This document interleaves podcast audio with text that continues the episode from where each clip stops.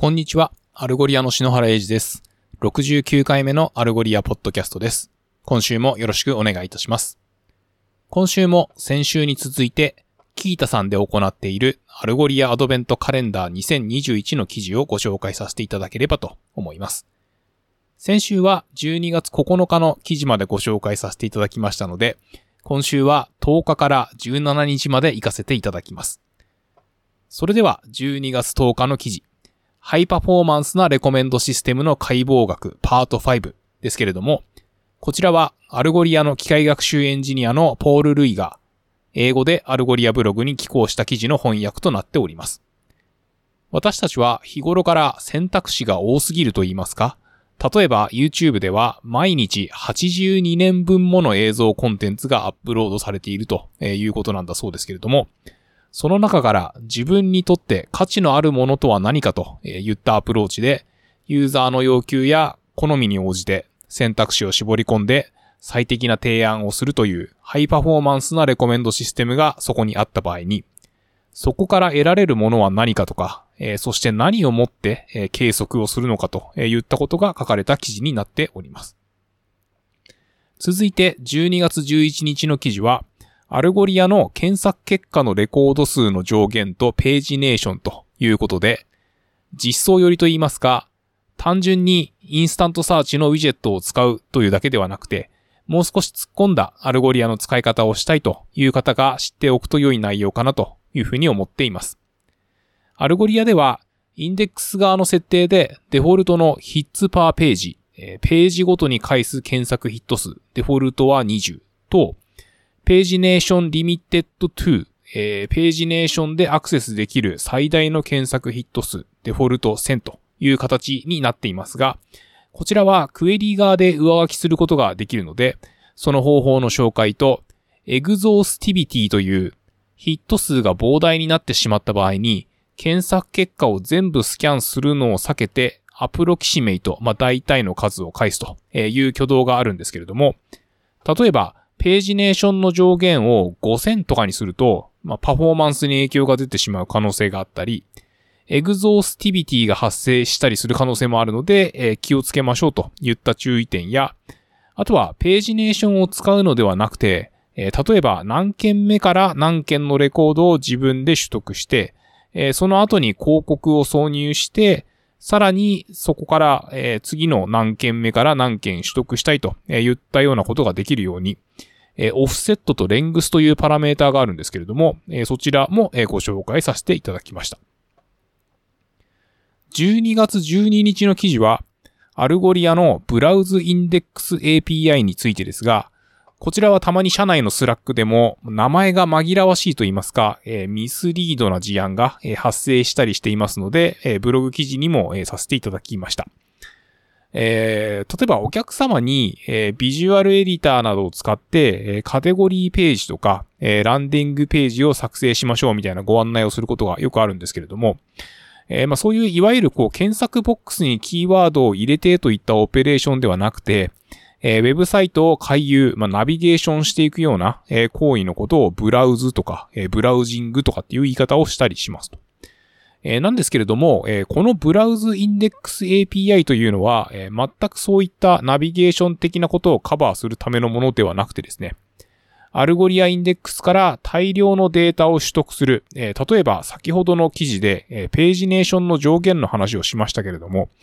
それを大幅に超えるような何万件とか何十万件といったデータをフロントから空クエリーで検索をして取ってくるというのは現実的ではないわけです。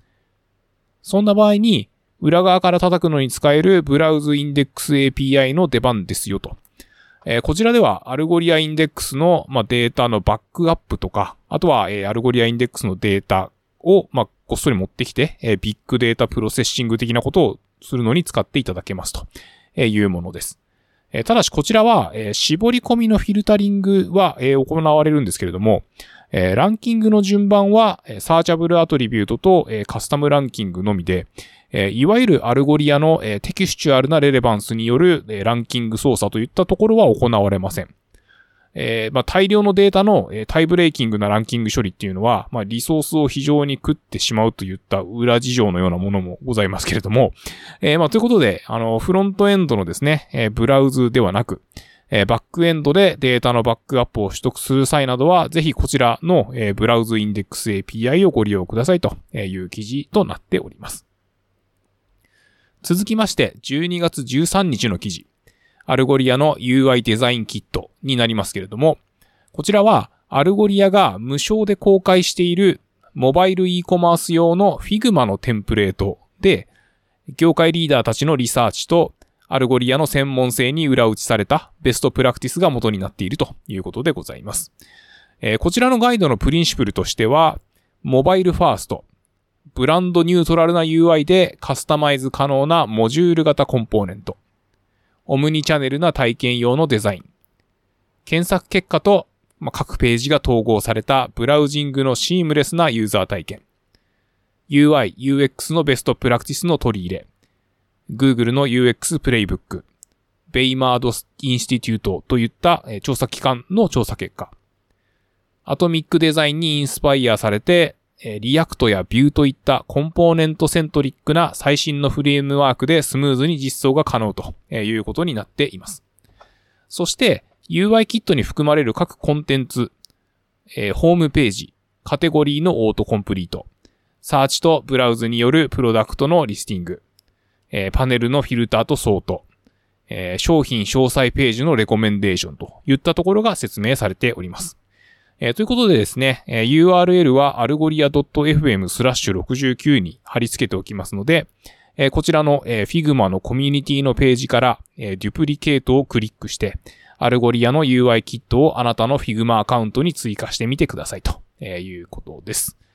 えー、続きまして、12月14日ですね、えー、 Algolia を本番環境に導入する前に確認しておきたいチェックリストという記事になりますけれども、えー、こちらは、えー、 searchable attribute の設定。まあ、具体的には、その順番もそのランキングに影響してくるので、まあ、そういったところ気をつけましょうとか、あとは、えー、 business metrics を custom ranking に設定しましょうとか、えー、セキュリティ絡みで、えー、セキュアード API キーを正しく使いましょう。えー、 synonym の設定をしましょう。え highlighting は、え適切に行われていますか？とか、え faceting はどのようになってますか？とか、まあそういったあの合計21個のですね、えチェックリストを翻訳しましたので、えまあこちらもあのぜひですね、えまあ Algolia をご利用いただいている方は、えご一読いただければなというふうに思います。12月15日は、 Algolia の、えフロントエンドの検索 UI に、 Algolia Search Lite を、使おうというブログ記事を書かせていただきました。えー、こちらは割とカジュアルな内容といいますか、 Algolia Search というクライアントライブラリがあるんですけれども、この Algolia Search は全部入りといいますか、えー、サーバーサイドで使う、えー、インデックスの設定とか、えー、まあ、更新といった、え、API クライアントの機能も、まあ、もちろん入っているわけですけれども、えー、 Algolia Search Lite の方は、えー、フロントエンドで使うように、えー、クエリーに関する機能しか入ってませんので、えー、まあ、サイズも小さいですし、権限的にもサーチオンリー API キーだけで OK というものになりますので、まあ、その使い分けを、まお願いしますと言ったような内容になっております。12月16日は、 Algolia の dynamic synonym suggestions についてで、基本的な機能の説明から過去に accept もしくは decline したサジェストされた synonym の確認方法、信頼度スコア、双方向、 one-way といった synonym のタイプ、えー、 synonym の編集、それからセットアップについて書かせていただきました。えー、今回最後の12月17日は、アルゴリアの AI リランキングについてで、こちらも基本的な機能の説明と、す、えー、べ、てのパラメータを、えー、ご紹介させていただきました。例えば、えー、 re-ranking は空クエリーには有効にならないんですけれども、えー、カテゴリーページのブラウジングといったオペレーションについて、該当カテゴリーで browsing facet の設定を有効にすると、 re-ranking が効くようになるとか、フィルターを使って特定のレコード、例えば在庫がないの、えー、リランキングを無効にするとか、同じキーワードを持つクエリーをグループ化するとか、えー、直近のイベントがより重み付けされるようにすると、えー、言ったようなものになります。また、AI リランキングを本番環境に全反映させる前に、え AB テストをしましょうとか、えプレビューのイメージ等も載せておりますので、えざざっと読んでいただけますとご理解が深まるのではないかというふうに思います。え今後のですね、18日分は、え Algolia Recommend についてで、え先ほど私の方で記事をプッシュさせていただきましたが、え19日は、アットモッチ02143の、ストライプと Algolia の話。え20日は、アット、ゲートスペースさんの、 WordPress と Shifter と Algolia で、ラブワークスの、事例。21日は、えー、K- ヨモさんの、 Terraform での Algolia の構成管理と、いうことで、注目のエントリーが、目白押しなのと、23日から25日に関しましては、まだ枠が空いておりますので、えー、よろしければですね、え、 Algolia Advent Calendar 2021にご参加くださいませ。えー、ということで、今週は以上となります。お聞きいただきありがとうございました。えー、31日はお休みをいただこうと思っておりますので、えー、今年は、え、来週のエピソードを、まあ、年内最後と、え、させていただく予定でございます。え、それでは来週もよろしくお願いいたします。